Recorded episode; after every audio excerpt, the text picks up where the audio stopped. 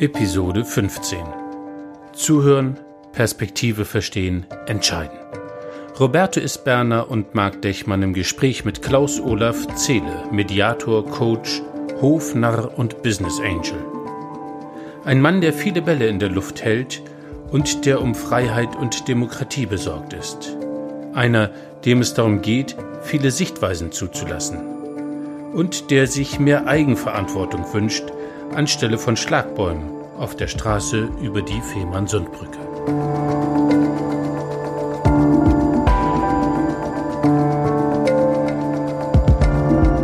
Das neue Normal. Ein Digital Unplugged Podcast von Marc Dechmann und Roberto Isbern. Es geht um neue Formen der Zusammenarbeit nach Corona. Wir schneiden nicht, wir beschönigen nichts. Ein One-Take. Immer mit Gast, immer 60 Minuten. Im Gespräch mit unseren Gästen erforschen wir die Bilder, die uns eine Ahnung von dem Licht geben, das durch die Brüche scheint in dieser Gezeitenwende. Was uns morgen im Makro prägen wird als Gesellschaft, in der Zusammenarbeit und als Individuen und Persönlichkeiten.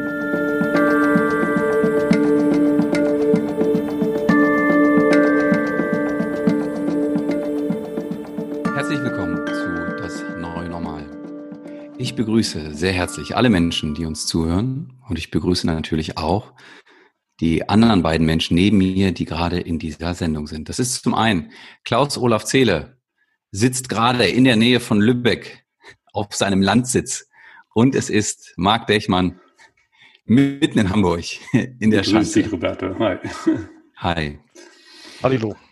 Ja, ich bin total gespannt auf die heutige Folge wie auf alle Folgen und äh, damit die Spannung nicht ins Übermenschliche steigt, starten wir mit unserem kurzen Countdown und danach mit unseren zehn dichotomen Fragen, auf die du, lieber Klaus Olaf, sehr gerne, sehr schnell, entweder mit Ja oder Nein, beziehungsweise mit dem einen oder anderen Begriff antworten darfst.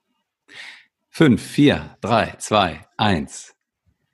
Corona, Krise oder Chance? Ähm, nee. Ignoranz. Ignoranz und äh, Überheblichkeit und äh, was fällt mir noch ein? Schlechte Vorbereitung. Oh, das wird sprich mal was anderes zu werden. Corona im Rückblick groß oder klein? In 100 Jahren klein, im nächsten Jahr groß. Corona, gefährlich oder ungefährlich? Gefährlich. Corona Wirtschaft oder Gesundheit retten? Wirtschaft, um Gesundheit zu retten.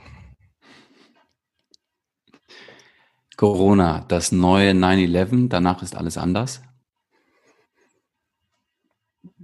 Wahrscheinlich leider nicht.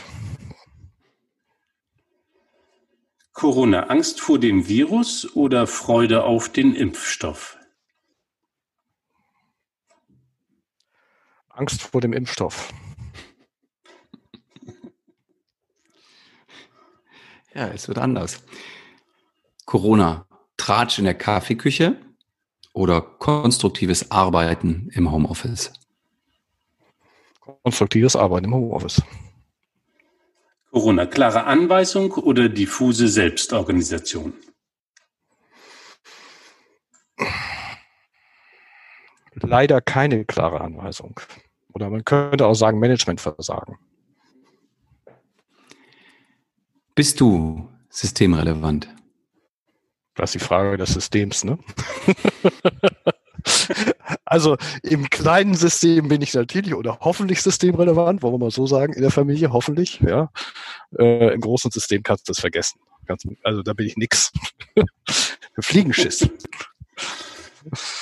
Ja, nicht, das ist doch die wichtigste Frage für Roberto, ähm, ganz zum Schluss. Lennon oder McCartney? Kann ich nicht beantworten kann ich, kann ich nicht beantworten. Ich habe ja auch schon ein paar Folgen gehört. Ich, die Frage hätte ich nie beantworten können. Also das bin ich total unbe unbelastet. Der Rest ist okay, aber die Frage, die hat es in sich, ne? Kann ich nicht beantworten, unbeantwortbar. Ach, schön. Ja, danke erstmal. Wir sind reingerutscht in diese 15. Folge unseres Podcasts. Und wie nach allen Fragen, die wir zu Beginn stellen, kommt dann die nächste Frage, nämlich in dem Fall jetzt von mir an Marc.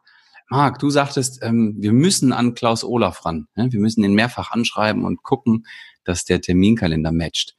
Und ich frage mich natürlich, wie bei allen Gästen, die ich vorher nicht kannte, wieso, Marc? Wieso Klaus Olaf hier in dieser Sendung? Ja, das äh, kann ich gut beantworten, weil Klaus Olaf äh, und ich, wir kennen uns durch eine Coaching-Ausbildung. Und Klaus Olaf, du hast dich seinerzeit als Business-Narr bezeichnet. Ähm, das ist, Klaus Olaf hat mit den vielen Thinking Hats äh, und unterschiedlichen Perspektiven immer schon gespielt. Und äh, das ergänzt einfach die vielen Bilder, die wir hier haben. Mit Klaus Olaf verbinde ich Mediation, ähm, was er in vielen unterschiedlichen Rollen macht, aber sehr erfahren ist und dort auch Netzwerke als Vorstand begleitet. Korrigiere mich nachher, Klaus Olaf, wenn ich verkehrt bin, als Coach, ähm, als Business Angel heute. Ähm, er ist, äh, ich habe ein bisschen in Xing gerade geschaut, sozusagen, er hat unglaublich viele Geschäftsführungen gemacht äh, und auch parallel jetzt auf. Das heißt, Multiunternehmer. Das meiste, was ich äh, geschätzt habe, ist diese Erinnerung an den Stand in Wien und das nächtliche Essen von Käsekreinern. Das habe ich auch wilder, gedacht. In wilder Debatte über, ähm, was die Welt zusammenhält. Ähm, Vor allem die Uhrzeit, nachts um zwei. Nachts um zwei, genau. ja. Wow, das äh, verspricht eine spannende Folge zu werden. Bin sehr, sehr gespannt, da tiefer einzutauchen und je nachdem vielleicht auch in diese Käsekreiner-Geschichte. Fällt mir direkt ein schlechter Witz ein zum Käsekreiner. Ich bin ja ein Fan von, von Sven Regners Herr Lehmann. Da gibt's ja den äh, Kristallreiner. Das ist wahrscheinlich der Cousin vom Käsekreiner. Schlechter Witz. Ähm, Marc, ich übergebe an dich. Sonst, mein Gott. genau, genau. Ich übergebe an dich. Du weißt warum. Ja, ich danke dir. Klaus Olaf, ähm, zur Person. Ähm, die, die, die Frage ist, wenn ich dich so beschreibe, passt das so für dich oder habe ich irgendwas grob aus dem Zusammenhang äh, gerissen? Äh, nee, passt schon. Äh, das, ja, ich würde sagen, ja, passt, passt. Passt, passt. gut. Klaus Olaf, äh, damit äh, unsere Zuhörerinnen und Zuhörer dich gut kennenlernen, ähm, ich weiß, bei deinem Xing-Profil ist nicht so einfach. Ich gebe dir 90 Sekunden an. In, dein CV in 60 Sekunden. Was sollten wir zu äh, dir wissen, damit wir die Folge heute gut einordnen können? Ähm, mich hat mal, äh, als ich aus einem Vorstand eines Mediationsvereins ausgeschieden bin, weil ich äh, es einfach zeitlich nicht mehr gewuppt habe, hat man mir so eine Abschiedsrede gehalten und hat man mich beschrieben als jemand, der ganz, ganz viele Bälle in der Luft halten kann. Ja, und äh, so ähnlich hast du es ja eben auch quasi aus dem äh, Xing-Profil äh, erkannt. Und äh, das ist tatsächlich etwas, äh, ich kann das, ich kann nicht ohne, so muss ich sagen. Und ich mache das sehr, sehr gerne. Und äh, wenn ich dann mir ab und zu mal zwischendurch überlege, was machst du eigentlich alles so, das aufschreibe, dann erschrecke ich selber immer, was alles so läuft. Also ich, vielleicht, was habe ich gemacht in meinem Leben? Ich habe äh, in der Unternehmensberatung angefangen, äh, ungefähr fünf Jahre als Berater gearbeitet bin danach dann sehr schnell ins Management aufgestiegen, äh, auch in der Beratungsfirma schon Geschäftsführer geworden nach fünf Jahren, äh, habe äh, bei einem größeren IT-Dienstleister äh, Führungsaufgaben gehabt, erst als äh, Marketing-Vertriebschef, dann als äh, Vorstand mehrere Jahre, bin dann wieder in die Beratung zurück, nochmal als Geschäftsführer äh, und habe dann ähm, irgendwann mal für mich einen Satz geprägt, ich habe keine Lust, Verantwortung für Menschen zu übernehmen, die keine Verantwortung übernehmen wollen. Und äh, das war nämlich in der Beratung ganz, ganz schlimm. Ja, die angestellten Berater äh, haben immer nur auf ihren Chef geguckt, besorgt uns mal Projekte und mach mal, mach mal, mach mal. Und da hatte ich keinen Bock mehr zu. Und ich gesagt, ich mache was anderes, ich mache jetzt nur noch alleine. Das war so meine Idee. Ich mache jetzt nicht mehr äh, dieses Verantwortung übernehmen. Und habe tatsächlich dann komplett umgesattelt Mediation studiert und Ausbildung gemacht, äh, wollte dann als Mediator mich quasi 100% selbstständig machen, habe gemerkt, das funktioniert nicht. So, also musst du was anderes machen. Was kannst du? Kannst du Management. Also machst du Interim Management. Da habe ich zehn Jahre Interim Management gemacht äh, und äh, parallel Mediation, Coaching, Moderation dann so sukzessive als Geschäft aufgebaut. Äh, macht das heute auch noch im, im, im großen Teil. Training ist seit ein paar Jahren dazugekommen, Führungskräftetraining, äh, sowohl in, Führung als auch in Strategie. Und ähm, habe zwischenzeitlich dann nochmal äh, drei Jahre Geschäftsführung bei einer Personalberatung gemacht. Ähm, und bin dann im, ja, im Anschluss bei dieser Personalberatung auch Partner. Deswegen sieht das bei mir im Profil inzwischen so aus, dass ich in mehreren Firmen Partner und in mehreren Firmen Geschäftsführer bin und auch noch Eigentümer von zwei Firmen und Gesellschafter hier und da. Das sammelt sich dann so zusammen. Und äh, im, vielleicht als letzte, im Moment bin ich sehr aktiv, auch gerade in dieser Zeit. Ich begleite eine kleinere Digitalagentur als Beirat und helfe denen durch diese Zeiten gerade durch. Alles virtuell. So, das ja, und ich, waren ich weiß, Sekunden. Genau, ich wollte gerade sagen, Klaus, das war die Kurzversion, kann ich mir gut vorstellen. Ähm, erlaube mir folgende schelmische Frage. Äh, was war dein größtes Scheitern? Das größte Scheitern, das ist ja so eine klassische Frage aus dem Bewerbungsgespräch. Ach so, na, ja. ich meinte die aber auch, ja gut, kann man, kann man, ich habe ja noch keine geführt, so. Ähm, ja, ich habe ja schon so viele geführt. Ich stelle die Frage ja selber so oft, aber also. wenn sie mir gestellt wird, ist schwierig. Äh, was war das größte Scheitern? Ähm, ich sag mal anders. Äh, ja, am Ende war es vielleicht auch ein Scheitern. Äh, ich habe äh, eins meiner Unternehmen mal, wo ich quasi wesentlicher Gesellschafter war, verkauft an einen jemand anders und äh, das war mein größtes Scheitern. Ich habe an den Falschen verkauft. Ja, und das hat mich extrem viel Energie gekostet und kostet diese Firma, die ja jetzt diese neuen Eigentümer hat, immer noch viel Energie. Ja, also das war insofern, da habe ich und da habe ich eins nicht getan, was ich sonst immer getan habe. Ich habe nicht auf mein Bauchgefühl gehört, denn mein Bauchgefühl war eigentlich nicht so positiv damals, aber Tja. Das heißt, was du aus diesem Scheitern mit rausgenommen hast, ist auf jeden Fall noch mehr auf das Bauchgefühl hören. Ja, ja. Also nichts tun, wo das Bauchgefühl Grummeln irgendwie äh, beinhaltet. Ja. Und wenn ich da jetzt noch ein bisschen mehr von dir als Mensch ähm, erfahren möchte, wo würdest du sagen, was ist das größte Scheitern auf persönlicher ähm, ich meine, das hat natürlich alles was auch mit, mit, mit dem Persönlichen zu tun, aber wenn du mal so auf dich als vielleicht Privatmenschen guckst, Klaus Olaf, was würdest du hier nennen wollen als eins der größten gescheiterten Anliegen oder in Anführungsstrichen Projekten? Hm. Was du heute anders machen würdest? Ja, ich würde heute mehr Zeit für die Familie investieren. Das habe ich äh, gerade in den entscheidenden Jahren, also die ersten Jahre meines Berufslebens, äh, so die ersten 10, 15 Jahre, fast 20 Jahre, äh, ist die Familie zu kurz gekommen definitiv. Und das kann man, ich würde jetzt, da sie ja nicht gescheitert ist, die Familie, sie ist ja noch da und sie ist auch immer noch die Familie, äh, würde ich sie nicht als scheitern, aber durchaus als äh, als Ler Lernerfahrung äh, nehmen. Übrigens für etwas, was ich heute in versuche in meinen Coachings vor allem mit mit jüngeren Führungskräften wo ich dann sehr oft mich selber wieder erkenne, äh, ne, so ehrgeizig und so weiter und so fort, wo ich dann schon einen besonderen Augenmerk drauf habe, das äh, es zumindest bewusst zu machen. Die Entscheidung muss jeder selber treffen, das ist klar. Das steht mir auch gar nicht zu, aber das Bewusstsein zu schärfen. Mir hat damals eben niemand das Bewusstsein geschärft. Das, das hat mir sozusagen, mir hat dieser Sparringspartner damals gefehlt. Mhm. Dankeschön. Wenn du guckst, wir haben, leben in einer verrückten Zeit. Ähm, was hat sich bei dir eigentlich verändert in, den, in, in, der letzten Zeit? Was hat sich in dir verändert durch Corona? Äh, durch Corona. Ähm, mehr nachdenken, mehr auch nachdenken darüber, was passiert eigentlich in dieser Welt, was geht hier gerade vor, jetzt nicht nicht äh, gesundheitstechnisch, sondern ich sag mal so auf politischer Ebene und sowas. Ich habe viel viel nachgedacht. Ich habe gleich in den ersten Tagen angefangen, äh, meinen eigenen Notizzettel zu schreiben. Der ist, ach was weiß ich, das ist ein Word-Dokument, das ist immer länger geworden, wo ich einfach alles reingeschrieben habe. Und äh, wenn ich mal irgendwo einen tollen Link gefunden habe, habe ich den da reingehängt, so in dem Motto, vielleicht willst du später mal irgendwann lesen. Es ist das totale Chaos, aber ich habe halt meine Gedanken irgendwo äh, auch aufschreiben wollen. Und das habe ich, äh, das habe ich vorher nicht gemacht, weil ich die Zeit dazu nicht hatte. Ich habe nie die Zeit gehabt. Ich bin eigentlich eher immer im, ja, ich will nicht sagen getriebener, ich habe mich selber getrieben. Also, äh, aber einfach die, die, die vielen Aktivitäten wenig Zeit zum Nachdenken. Und das ist tatsächlich anders. Ich habe viel nachgedacht in den letzten Wochen. Mhm. Wie man so schön sagt, über Gott und die Welt, ja.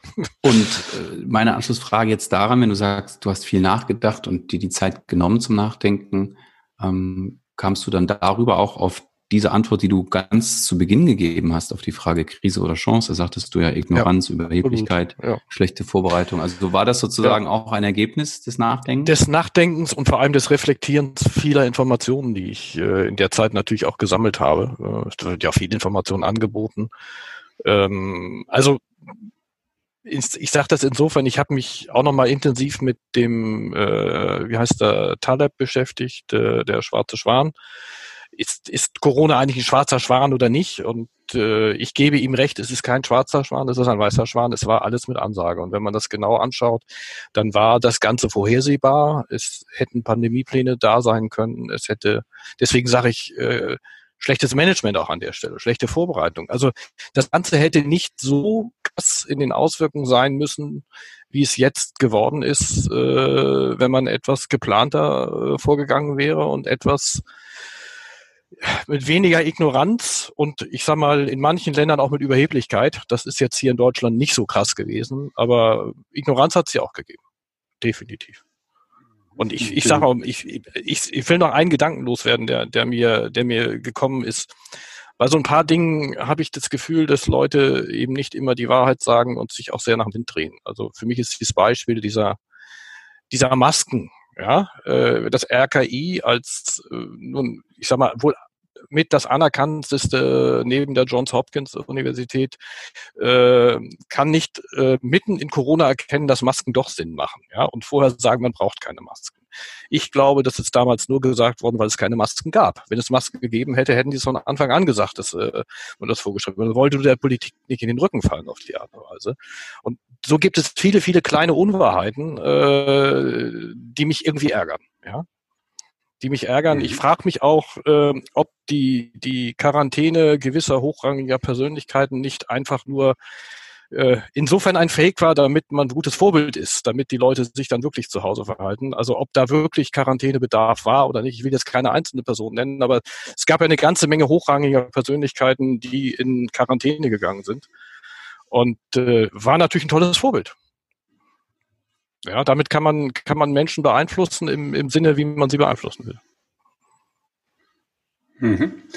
Wenn du guckst, hast du in dieser Zeit äh, eine andere Rituale gehabt, um in deiner Kraft zu bleiben? Oder hast du dich da anders sortiert? Ist dieses Schreiben in deinem Corona-Tagebuch oder in diesem Word-Dokument ein neues Ritual? Hm, ja, das äh, mit Sicherheit. Äh, ich habe ich habe zu gewissen Themenstellungen Material gesammelt, immer in der Hoffnung, auch mal die Zeit zu finden, was zusammenzuschreiben. Also auch zu anderen Themenstellungen, die aber in diesem direkten Zusammenhang äh, stehen, aber sich mit meinen anderen Dingen verbinden. Also ganz spannendes Thema für mich ist Führung auf Distanz, äh, was ja jetzt sehr relevant geworden ist. Äh, also ich habe extrem viel Material gesammelt, viele Ideen. Aber ob ich jemals dazu komme, ist die zweite Frage. Weil wenn du noch Rituale sagst, ja, äh, länger schlafen. Auch mal eine halbe Stunde morgens noch liegen bleiben und einfach so vor sich hindösen und nachdenken, weil es, äh, ich muss ja nicht nach Hamburg fahren oder sonst wohin und habe ja viel Zeit gespart. Viel Zeit gespart. Und ich habe auch extrem viel Zeit in meinem Garten äh, also ich sage mein Garten, das ist unser Garten, aber äh, ich äh, pflege den Garten, deswegen ist es in der Beziehung mein Garten. Mhm. viel Zeit in, in diesem Garten verbracht äh, und äh, viel, viel, äh, also der ist noch nie so unkrautfrei gewesen wie jetzt. und ähm, apropos Unkraut, wenn du so nachdenkst, ne? Wie, wie, wie, wie sieht das so konkret aus? Sitzt du dann da und, und, und guckst vor dich hin oder hakst du im, im Boden oder alles? So, das ist die eine Frage. Wie sieht dein Nachdenken aus, wenn du dich mal von, von außen betrachten würdest? Und falls es während des Nachdenkens mal in so eine, ich sag jetzt mal, eher destruktive Schleife äh, kommt, das kenne ich so natürlich auch von mir, wie, wie kommst du da dann wieder raus? Also wie kannst du dafür sorgen, dass dieses Nachdenken ich sage jetzt mal das böse P-Wort, produktiv bleibt? Mhm. Ähm, also was mir auf der einen Seite hilft, auf der anderen Seite dann auch sehr störend ist, ich lasse mich leicht ablenken. Und damit, äh, es gibt immer irgendetwas, was mich davon ablenkt, äh, in irgendwelche äh, Löcher zu fallen oder so etwas. Ja, äh, bin ein von Grund aus äh, optimistischer und positiver Mensch. Äh, und äh, eines der ersten Melodien, die mir einfielen, als Corona losging, äh, war ein alter Song. Ich weiß gar nicht, von wem der ist, aber ihr kennt ihn bestimmt äh, jetzt wird wieder in die Hände gespuckt, wir steigern das Bruttosozialprodukt. Ja, und so, so meine Idee ganz am Anfang war, Mensch, du müsstest doch jetzt einen Text schaffen, äh, der zu dem Zeitpunkt, wo das dann auch stattfindet, auf diese Corona-Krise angepasst ist. Geier Sturzflug. Geier Sturzflug hießen die, ja genau. Ja.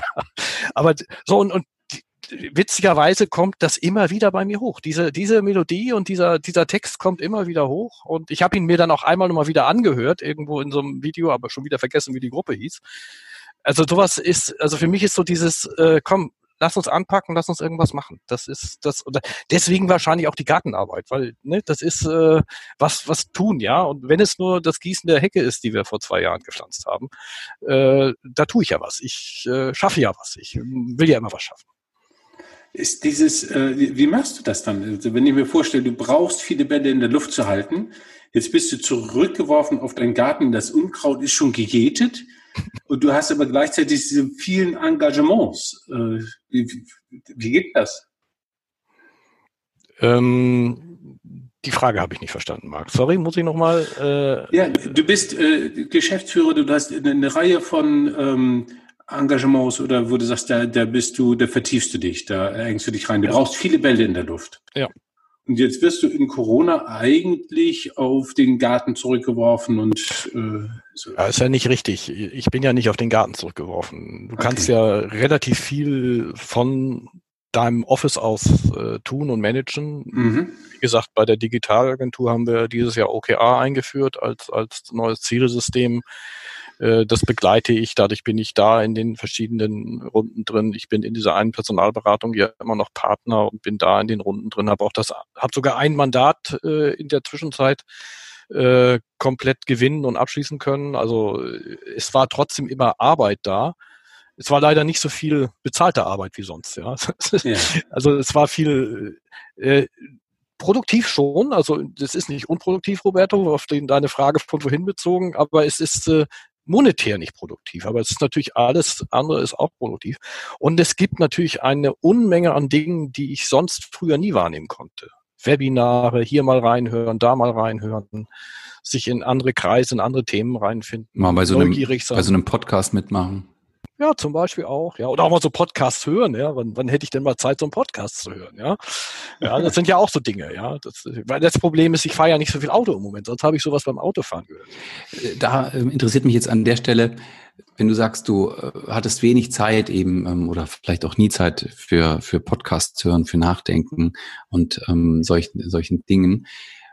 Wenn du jetzt mal so nochmal in dich reinhorchst, welcher Gedanke ploppt da auf, wo du sagen würdest, ja, das ist einer der spannendsten Gedanken oder einer der, eine der spannendsten Fragen, die jetzt in den letzten zehn, zwölf Wochen ähm, mir begegnet sind, in mir entstanden sind. Das muss jetzt ja nicht die Top sein, aber vielleicht irgendwie was, wo du sagst, ja, das durch das Nachdenken, durch die Zeit, die ich hatte, Podcast oder so, ist aufgeploppt.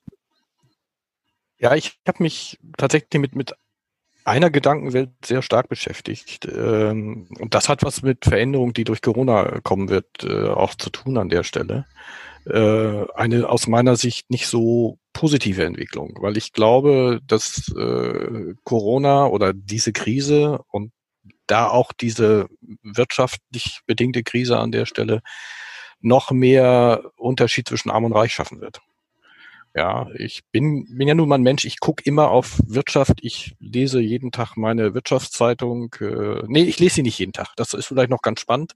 Ich lese sie manchmal drei Wochen später, das war auch ganz toll. Ich habe eine Ausgabe vom 6. März erst irgendwie Mitte April in die Finger gekriegt. Und da war noch nichts hier mit Krise. Und wenn man das liest, das ist so witzig, mal so eine Zeitung aus Anfang März in die Hand zu nehmen und gucken, worüber die Leute da geschrieben haben und sich Gedanken gemacht haben. Und da, da war das überhaupt nicht sichtbar, was hier ist da und wie schnell das Ganze geht. Aber äh, trotz allem, also wie gesagt, ich, ich habe immer so einen Blick auf, auf äh, Unternehmen und äh, ich mache mir halt Gedanken, dass äh, viele Firmen jetzt in ihren Werten äh, runtergeprügelt werden und übernommen werden von anderen Unternehmen.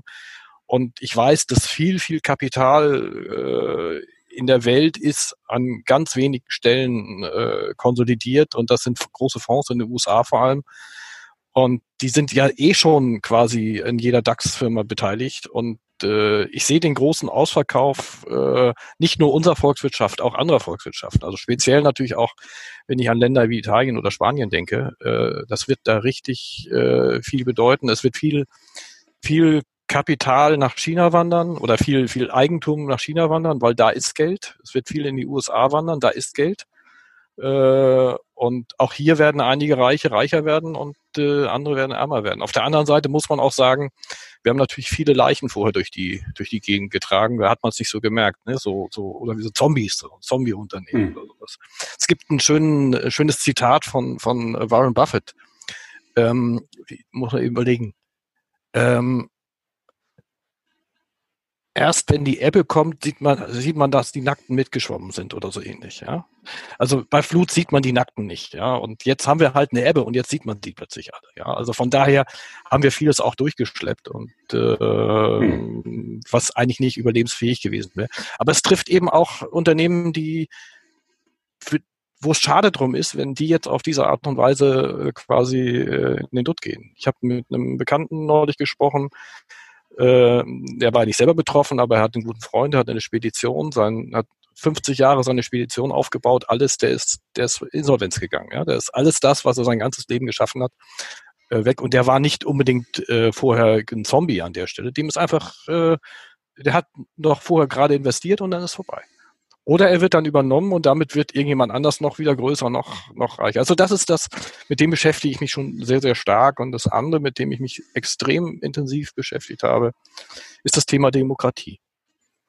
Ähm, und da bin ich auch über einen Podcast ganz, ganz äh, äh hochsensibel geworden. Äh, ihr kennt Heribert Prantl wahrscheinlich. Äh, und der war in einem Podcast, wurde er interviewt oder so ähnlich. Und der hat so einen sehr schönen Satz für mich äh, geprägt. Bleiben Sie demokratisch. Nicht bleiben Sie gesund, sondern bleiben Sie demokratisch. Das, also wir schreiben ja immer unter E-Mails, alle bleiben Sie gesund.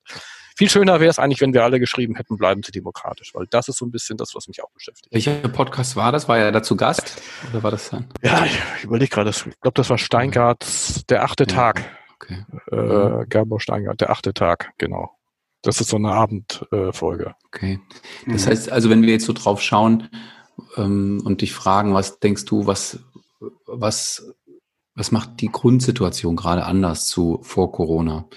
Dann würde dein Augenmerk eben auf diese beiden äh, Punkte fallen. Ja, ne? ja, Stichwort ja, ähm, Demokratie und Demokratiewahrung als auch Vergrößerung der Kluft zwischen Arm und Reich. Ja, ja auch, äh, also das ist ja nicht nur in Deutschland, das ist ja global. Ne? Also ich denke auch, dass äh, das dicke Ende für Länder wie Afrika oder sowas oder, oder äh, Erdteile wie Afrika, das wird noch kommen in diesem Zusammenhang. Ja.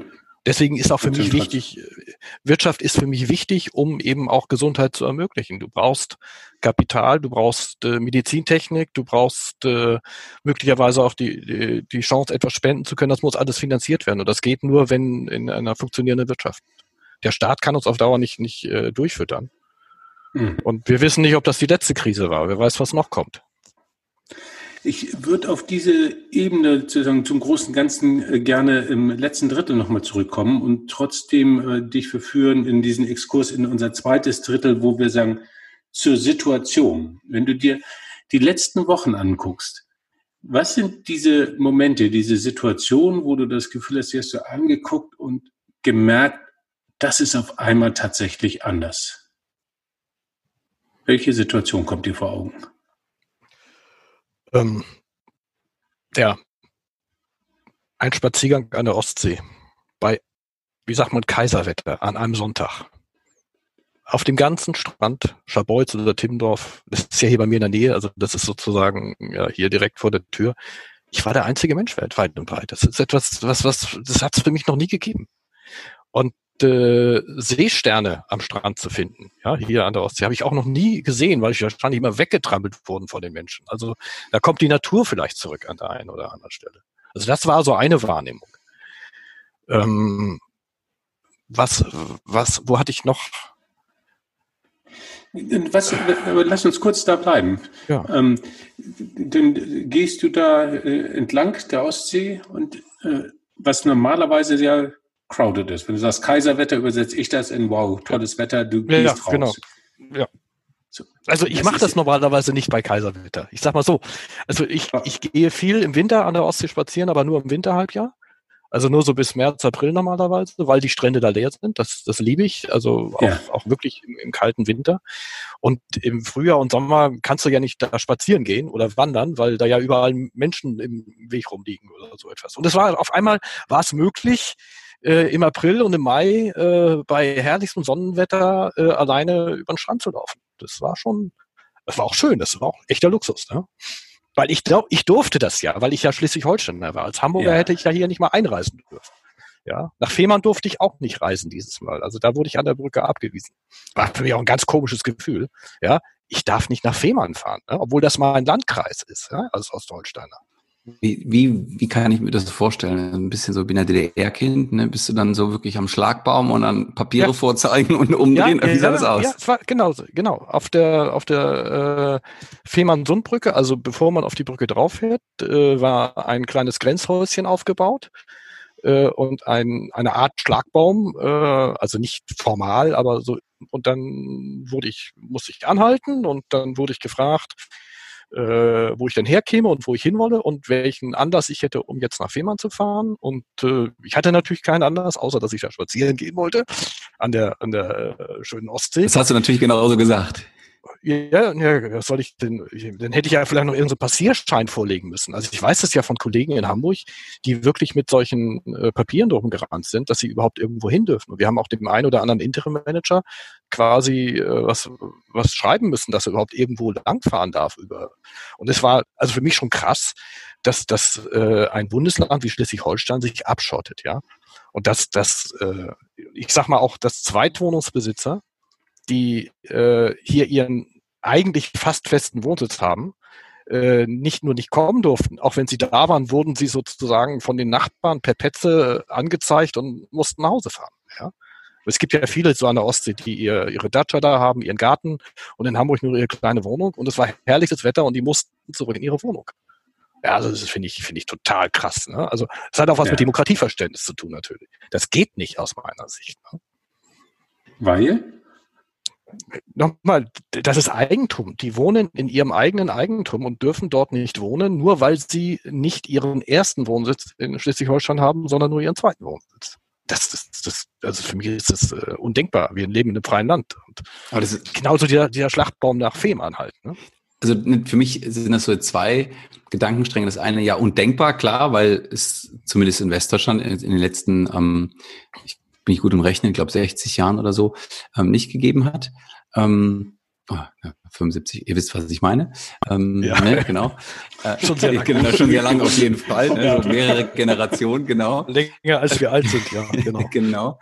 Ähm, aber was ich jetzt auch so bei dir raushöre, ist, du hättest es gerne, du, du warst nicht der Meinung, dass das angemessen ist. Das habe ich jetzt so ein Stück okay, weit rausgehört. Tatsächlich. Also ich habe äh, ich habe mit äh, ja, ich sag mal, mit, mit großem Interesse verfolgt, wie es in Schweden gelaufen ist zum Beispiel. Ja, Schweden hat ja äh, eine etwas andere Kultur generell als wir und äh, vor allem eine sehr, sehr starke Vertrauenskultur. Äh, und natürlich hat es dann vielleicht pro Kopf äh, der Bevölkerung äh, eine etwas höhere äh, Infektionsquote gegeben, wobei sie nicht wirklich relevant höher ist. Ich habe mir die Zahlen mal irgendwann angeguckt. Äh, aber die haben halt sehr viel mehr auf die Eigenverantwortung der Menschen gesetzt, auf die Selbstverantwortung. Ja. Und äh, haben nur an, an gewissen Stellen Maßnahmen ergriffen. Also die Großveranstaltung hat gesagt, haben die auch. Ne? Das äh, sind sie genauso gewesen. Aber in, in Stockholm waren die ganze Zeit die Cafés geöffnet. Ja, es war, es war halt nur nicht erlaubt, an der Bar zu stehen, weil man da zu nah beieinander steht. Und äh, am Ende hat es auch funktioniert. Oder ich gucke jetzt nach Dänemark. Ich hatte am, am Wochenende jemand, der aus Dänemark hier äh, mich besucht hat. Äh, da rennen die Leute ohne Masken in den Läden rum, ja. Das, also diese Maskenpflicht äh, beim Einkaufen gibt's da nicht und die haben dieselbe äh, prozentuale Quote mit äh, Infizierten und, und Toten gehabt wie wir hier in Deutschland. Also und das ist, dann verstehe ich nicht, warum man hier nicht mehr auf Eigenverantwortung setzen kann, ja, und warum man vielleicht äh, also das Ganze auch überbetont. Ich hätte, ich hätte mehr auf Eigenverantwortung gesetzt und äh, vielleicht noch mehr das auch, worüber ich mich, ich kann euch sagen, ich, ich habe mich über vieles geärgert, ja. Wenn euch das interessiert, erzähle ich das auch gerne. Hm. Äh, ich ärgere mich äh, oder habe mich geärgert, äh, wenn es, es ging ja dann irgendwann darum, wann, wann dieser Shutdown wieder aufgehoben. Und ähm, wenn dann gesagt wird, wir sagen nichts vor dem Sohn zu viel, ja, ja, wir, wir sagen einfach nichts, ja, und dann und dann werden wir vielleicht erstmal was sagen. Was ist das für ein, für ein, für ein Krisenmanagement an der Stelle, ja?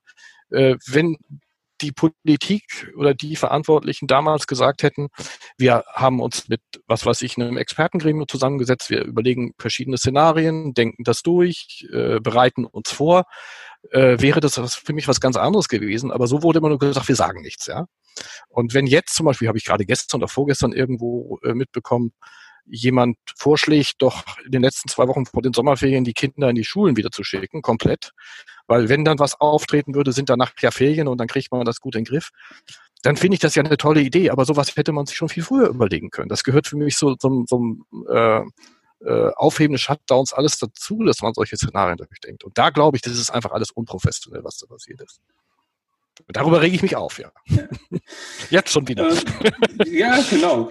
Äh, und dann passt die Frage deiner, deiner Vorgängerin hervorragend. Wir haben die Tradition, dass die Vorgängerin dir eine Frage mitgibt. Äh, die werden wir mhm.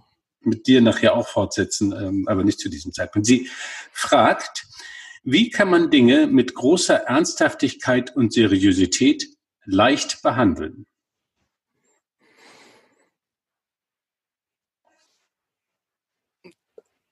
Ähm, wie kann man Dinge mit großer Ernsthaftigkeit und Seriosität leicht behandeln? Ich lasse das mal eben ein bisschen sacken bei mir. Hm. Ja, mit, mit äh, damit, dass man eigene Betroffenheit zeigt und äh,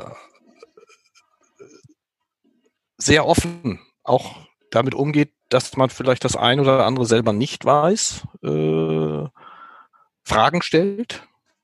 Also leicht behandeln heißt ja auch äh, in, den, in den Gespräch gehen über Dinge, ja, äh, und, und Fragen stellen. Aber vor allem eigene Betroffenheit auch zeigen.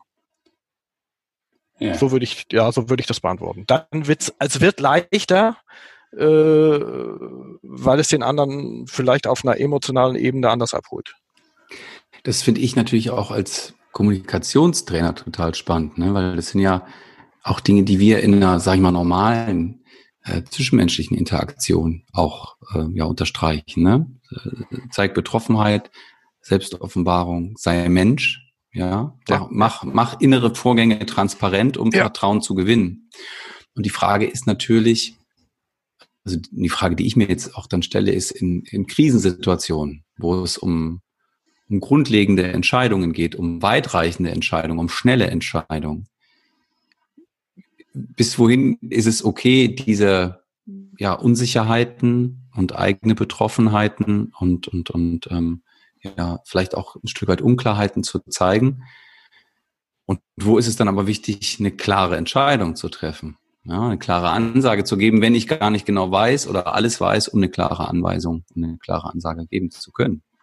Also es gibt in der im, im Krisenmanagement gibt es äh, so ein paar Grundregeln, die eigentlich, äh, die kannst du, ob du jetzt in der Firma eine Krise hast oder ob du jetzt hier, wie, wie gesagt, diese Corona-Krise hast, die kannst du eigentlich so als als grundsätzliche äh, Regeln ansetzen. Das eine, nur einer entscheidet. Also die Entscheidung trifft nachher eine Person und nicht eine Bundeskanzlerin und viele Ministerpräsidenten äh, die sich dann noch gegenseitig den Rattenrennen da liefern. Also eine Person entscheidet, das mal grundsätzlich, das ist ganz, ganz wichtig. Zweitens, äh, Entscheidungen muss man schnell treffen, wenn man sie schnell treffen muss. Und auch, im, in, auch in Unsicherheit muss man eben wissen, dass man äh, möglicherweise auch eine Fehlentscheidung trifft. Und das kann man auch kommunizieren. Man kann sagen, unter diesen, unter jenen Umständen habe ich mich dafür entschieden, das war der Grund. Also auch quasi eine Transparenz äh, über Entscheidungen äh, zu geben und auch gerne sagen, am Ende war es eine Bauchentscheidung steht dazu, Leute. Das, also man, man kann hinterher alles mit Fakten immer beweisen, aber wir haben ja nicht alle Fakten zusammen. Wir sind in einer Umgebung, die wir nicht kennen. Äh, sowas hat noch keiner von diesen Menschen hier erlebt. Und äh, das war wie damals nach der. Als äh, das war auch eine, eine Situation, die man nicht abspulen konnte, sondern da mussten viele Entscheidungen getroffen werden, schnelle Entscheidungen getroffen werden. Äh, das sind Dinge, äh, da muss man erst entscheiden, dann gucken und dann hinterher möglicherweise auch nochmal ein Review machen und was verändern. Das ist okay. Hm. Ich habe gerade so Roberto. das Bild genau noch kurz zum Thema Bauchentscheidung. Ich habe gerade kurz das Bild. Es war doch, war das Schabowski, der da, na ist egal, andere Geschichte.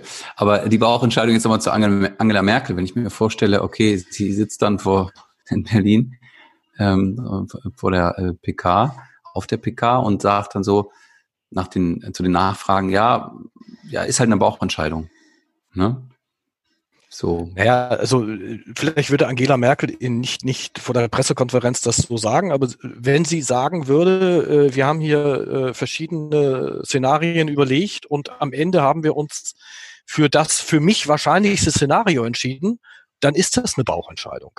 Das für mich wahrscheinlichste ja, oder wir haben abgewogen, das kann man doch tun. Man kann auch sagen, es gibt nicht die richtige Lösung. Wichtig ist nur, dass jemand äh, dann auch sagt, das ist jetzt so und wir stehen dazu und dass nicht irgendwelche anderen Leute hinterher äh, rausgehen aus dem Raum und sagen, naja, was wir entschieden haben, das machen wir jetzt wieder ganz anders. Da fällt mir ja. Professor Kruse ein. Ich weiß nicht, ob ihr das kennt. Äh, die, die acht Dinge, wie man ein Unternehmen quasi Veränderung auf jeden Fall verhindern kann. Also sehr empfehlenswert. Aber das zum anderen Mal. Genau. Kommen wir zu dem äh, letzten Drittel, zum Großen und Ganzen. Ähm, du hast eingangs gesagt, es fehlen klare Anweisungen. Gleichzeitig gab es die klare Anweisung, Klaus Olaf Ziele nicht nach Fehmarn durchzulassen. Was auch zu Irritationen ja. führt. Ähm, und unser erster Gast, der Thomas Harris, hat uns diese Frage mitgegeben, welches Licht scheint durch die Brüche? Das Bild, äh, das ich teile, ist, unsere Gesellschaft kommt zum zu, einer, zu einem Halt, wenn man so will. Es entstehen Risse und es entstehen aber auch erste Ideen von, das Alte wird so nicht bleiben. Es wird, äh, es wird etwas Neues geben. Was ist das, was du in dem Licht, das durch die Brüche scheint, erkennst?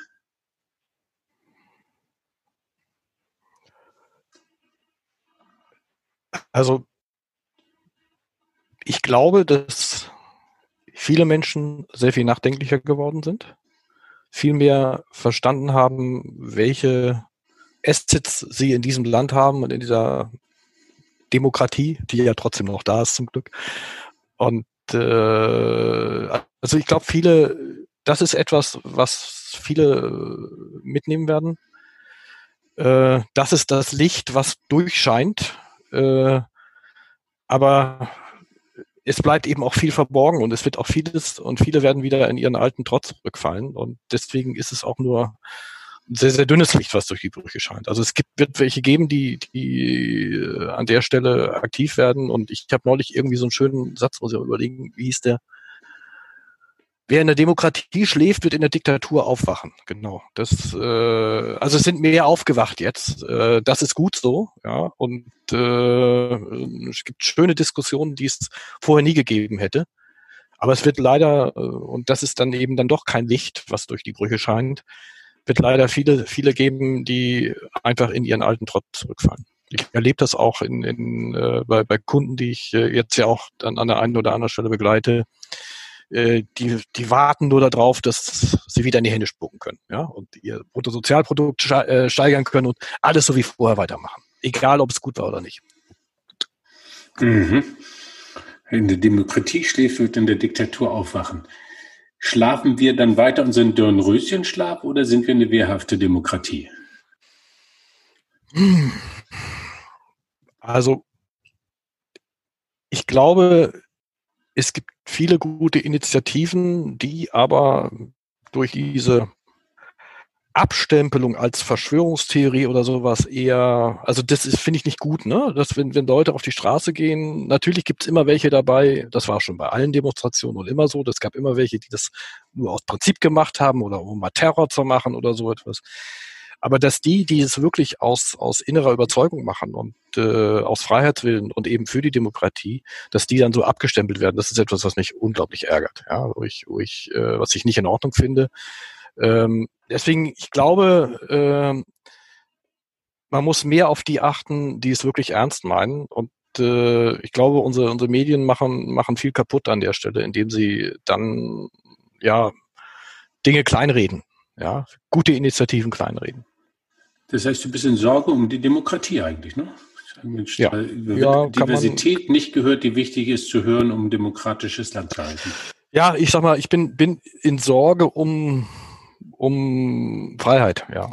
Freiheit. gestern auch noch ein ähm, Zitat von Martin Luther King gelesen, was jetzt natürlich aufgrund von ähm, den Vorkommnissen ähm, um George Floyd ähm, letzte Woche in den USA äh, nochmal hervorkam, der da sagte, der Martin Luther King, ähm, äh, die, die, die zur Ausschreitung oder zu Aufständen greifen, also sinngemäß, ne, sind halt die, die nicht gehört wurden.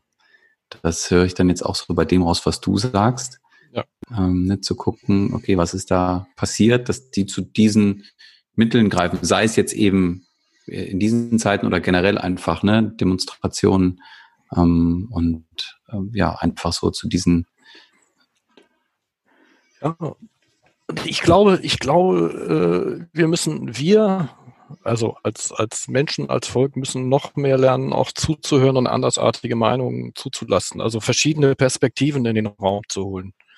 Äh, Marc, du hast das am Anfang äh, sehr schön geschildert mit den äh, Six Thinking Heads. Äh, ich liebe den Perspektivwechsel und äh, schaue mir Dinge immer gerne aus, aus verschiedenen Perspektiven an.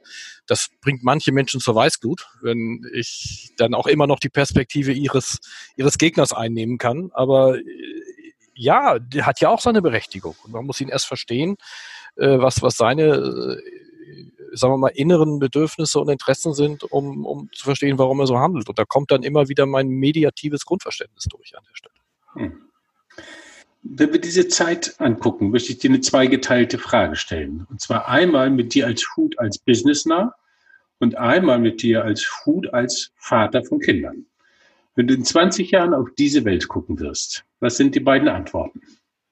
Wie wirst du die Zeit heute beschreiben aus der Perspektive des Business-Nas und aus mm. der Perspektive mm. des Vaters?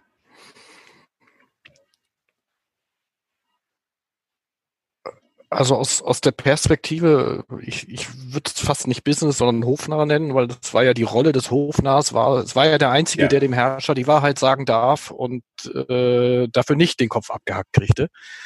Und ähm, das schließt direkt an, an, an das, was ich vorher sagte. Äh, das ist vielleicht eine Zeit gewesen, würde ich dann in 20 Jahren sagen, hoffentlich, an der man begonnen hat, anderen mehr zuzuhören.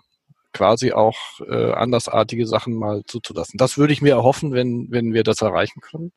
Sprich, äh, wenn man in 20 Jahren sagen könnte, dass das war der Zeitpunkt, wo das erste Mal auch wieder deutlich wurde, dass es, äh, dass man nicht mit jedem machen kann, was man will und dass es Leute gibt, die eine eigene Meinung haben und diese auch äh, vertreten. Das so aus Sicht des, des Hofnarren, ja. Hm. Ähm, und aus Sicht, äh, dann würde ich jetzt sagen, ich bin ja schon Großvater, zweifacher, äh, eher aus Sicht der Enkelkinder. Das fällt mir im Moment etwas leichter. Chapeau, okay. Äh, und äh, ja, dieses, äh, also ich, ich stelle mich, also ich versetze mich heute in die Rolle eines Kindes. So, so ein zwei, drei, so alt sind die zwei und drei, kleines Kindes, wenn es in die Stadt geht und sieht diese ganzen Erwachsenen mit diesen Masken rumlaufen. Das ist, das, das ist für mich, also mal aus dem Blickwinkel eines Kindes betrachtet, was ist das für eine Welt, die die Kinder da gerade erleben? Und äh, ja, wenn ich, wenn ich mit den Kindern in 20 Jahren spreche, äh, würde ich sie eigentlich fragen, äh, kannst du dich noch daran erinnern, wie damals alle mit der Maske rumgelaufen sind? Äh, was meinst du? Was hat das mit dir gemacht? Also ich würde gerne in 20 Jahren von gucken, möglicherweise haben wir tatsächlich in 20 Jahren äh, viele Leute mit irgendwelchen äh, Psychosen, äh, weil sie als Kleinkinder diese Maskenzeit erlebt haben. Ja, ich weiß es nicht, aber das, also das hat mit Sicherheit wird, große Auswirkungen. Oder es wird ja. so sein, dass so wir Kinder. in 20 Jahren immer noch die Masken tragen und die Frage könnte sein, weißt du noch, weißt du noch, als ja, wir keine Masken dann, trugen? Ja, ja, gut, ich meine, das hoffe ich jetzt natürlich nicht. Also ich bin jetzt davon ausgegangen, dass wir in 20 Jahren keine Masken tragen. Und dann, dann ist es tatsächlich, also das, was da im Moment auf, auf äh, die Menschen so einfließt an Eindrücken, äh, und jetzt gerade Menschen, ja in, in dem Alter, gerade Kleinkinder, ist ja ein, ein extremes äh, Alter, wo geformt wird, wo, wo sozial äh, Empfinden wächst äh, dieses ganze Abstandthema, ja, äh, wenn die Großeltern dürfen nicht kommen, ne, zum Beispiel. Das sind ja auch so Dinge. Sonst wären die Großeltern längst da gewesen, ja. Ja, man, es geht alles nur noch über, über FaceTime oder so etwas. Das ist schon, also das ist schon ein Unterschied. Ein Riesenunterschied. Und ich meine, es gibt ja auch, auch tatsächlich noch Familien, die es auseinandergerissen hat jetzt in dieser Zeit, die dann auch in, aus irgendwelchen Gründen nicht zusammengeführt werden konnten, weil sie dann jede Woche in Quarantäne hätten müssen, ne? weil sie immer die Landesgrenze wechseln müssten, ja. Äh, und dann sich entscheiden, erstmal äh, nicht sich jede Woche zu sehen. Äh, also das ist schon krass. Und ich, wie gesagt, ich würde dann in 20 Jahren vielleicht tatsächlich mal mit den dann erwachsenen Kindern sprechen und sagen, was hat das eigentlich mit euch gemacht damals? Könnt ihr euch noch daran erinnern? Habt ihr, habt ihr daran Erinnerung? Und das wird sicherlich je Altersstufe unterschiedlich sein. Ähm, aber da ist sicherlich äh, viel nachzudenken. Ich habe noch, wenn ich dir jetzt so lausche, Klaus Olaf, folgende Frage. Ähm, was hättest du jetzt anders gemacht? Also angenommen, du wärst der Entscheider gewesen. Ne? Und jetzt äh, nicht Angela Merkel oder diese oder die 16 Landesfürstinnen und Landesfürsten. Was hättest du anders gemacht? Das klingt so ein bisschen, klar, ist eine Unzufriedenheit über die Situation. genau. Besser, besser. Ja klar, ne? das, ja, ja, ja, ja. Nee, das soll der besser, besser kommen. Damit ich da einfach, äh, Nein, das ist, also ich weiß, du bist ja jetzt kein Wissenschaftler etc., aber damit ich da vielleicht nochmal so ein, so ein, so ein konkretes Bild von habe. Ne? Die Unzufriedenheit, die teilen wir alle mit der Situation, wie sie gerade ist, Schrägstrich auch jetzt war in den letzten Wochen. Ähm, was, was hättest du anders gemacht? So zwei, drei Dinge. Also zwei, zwei ganz, ganz wichtige Dinge. Äh, und das erste ist natürlich in, in unserem föderalen System sehr, sehr schwierig. Äh, aber ich hätte, ich hätte mir das Mandat geholt, quasi äh, entscheiden zu dürfen und äh, mit den anderen zusammen. Also ich hätte darauf bestanden, dieses Mandat zu bekommen, sonst hätte ich es nicht getan. Ja, also das wäre, so bin ich auch gestrickt eigentlich. Ne? Also entweder äh, ihr entscheidet jetzt, dass ich das Sagen habe in dieser Zeit und wir definieren einen Zeitraum. Wir machen einen bundesweiten Krisenstab aus allen Ministerpräsidenten und Bundeskanzlern und sonst was allem. Und äh, meinetwegen bin ich nicht mal als Bundeskanzlerin, sondern ich delegiere das auch gerne an jemand anders. Das, darum geht's nicht, aber nur einer entscheidet. Das wäre das eine. Also eine klarere Entscheidungsstruktur. Und das zweite, äh, ja, sind drei, das zweite, äh, mehr Transparenz, ehrliche Transparenz und äh, also auch mehr Zahlen veröffentlichen. Auch ich für mich sind Zahlen, also was mich am meisten gestört hat, waren immer diese ganzen absoluten Zahlen. Ja, so und so viel Tote insgesamt und so und so viel äh, Infizierte. Man muss es doch immer auch ein bisschen auf die Bevölkerungsgröße jeweils äh, sich anschauen. Wenn man sich zum Beispiel, der dritte Punkt, also Transparenz war das eine, ich verzettel mich gerade wieder.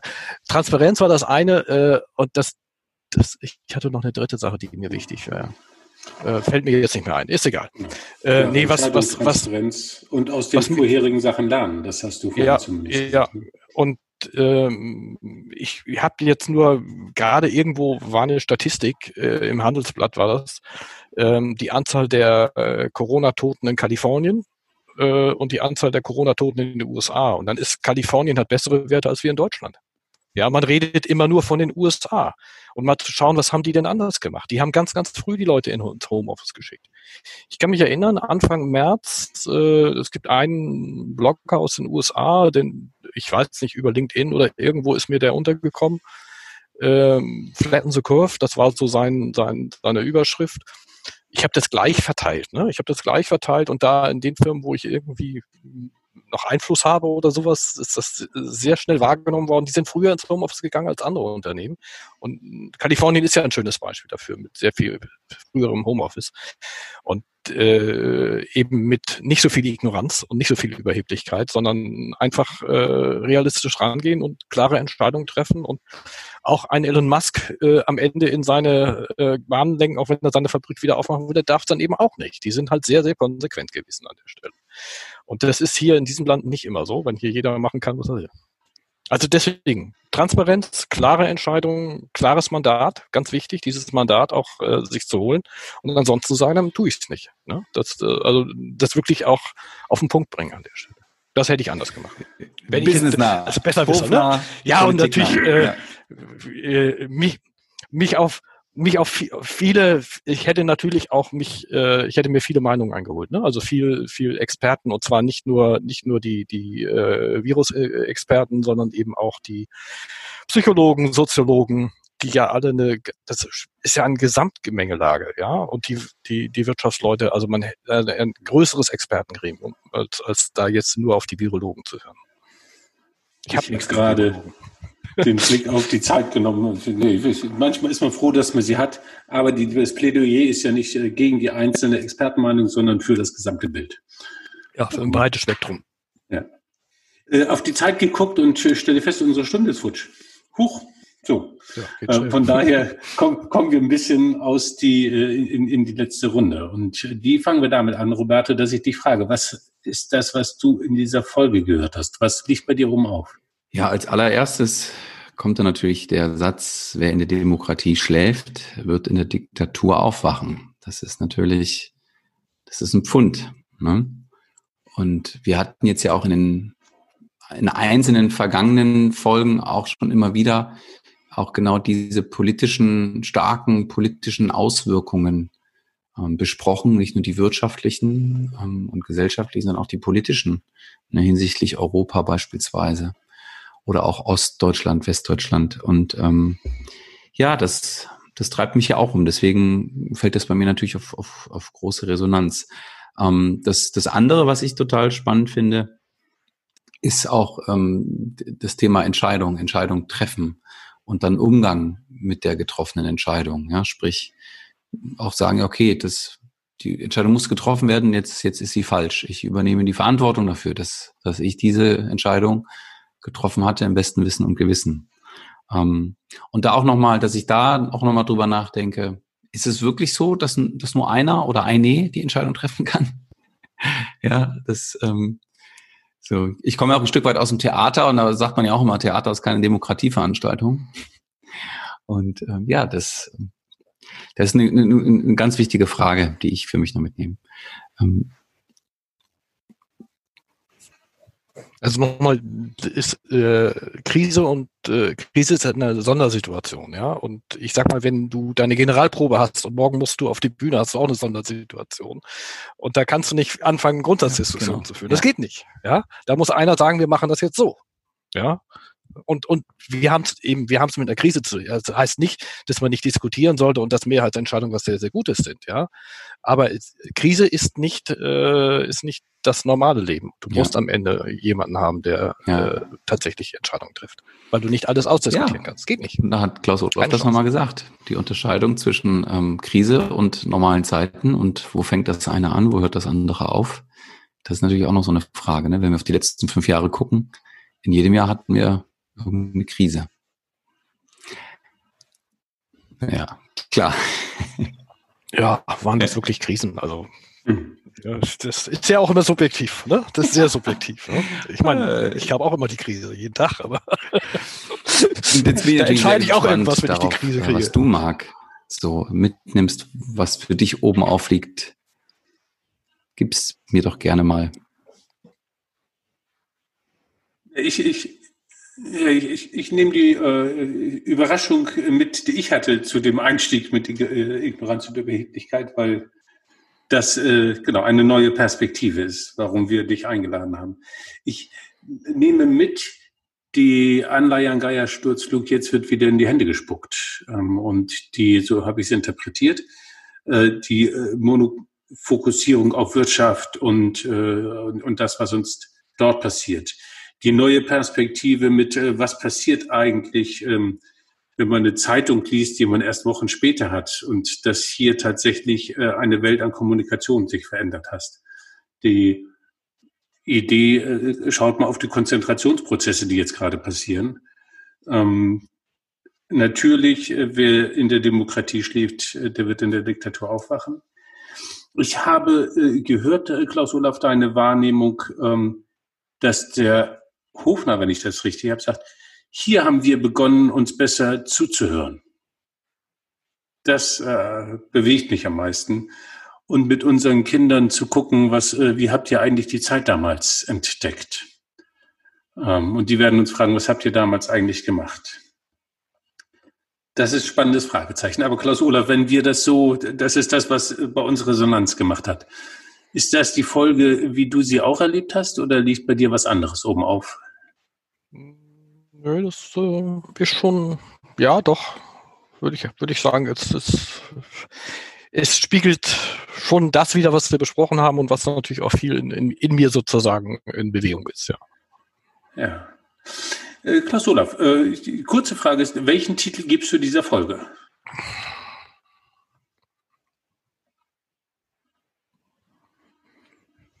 Boah.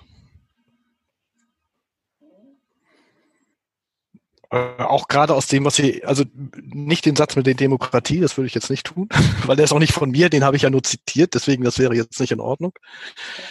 Ähm,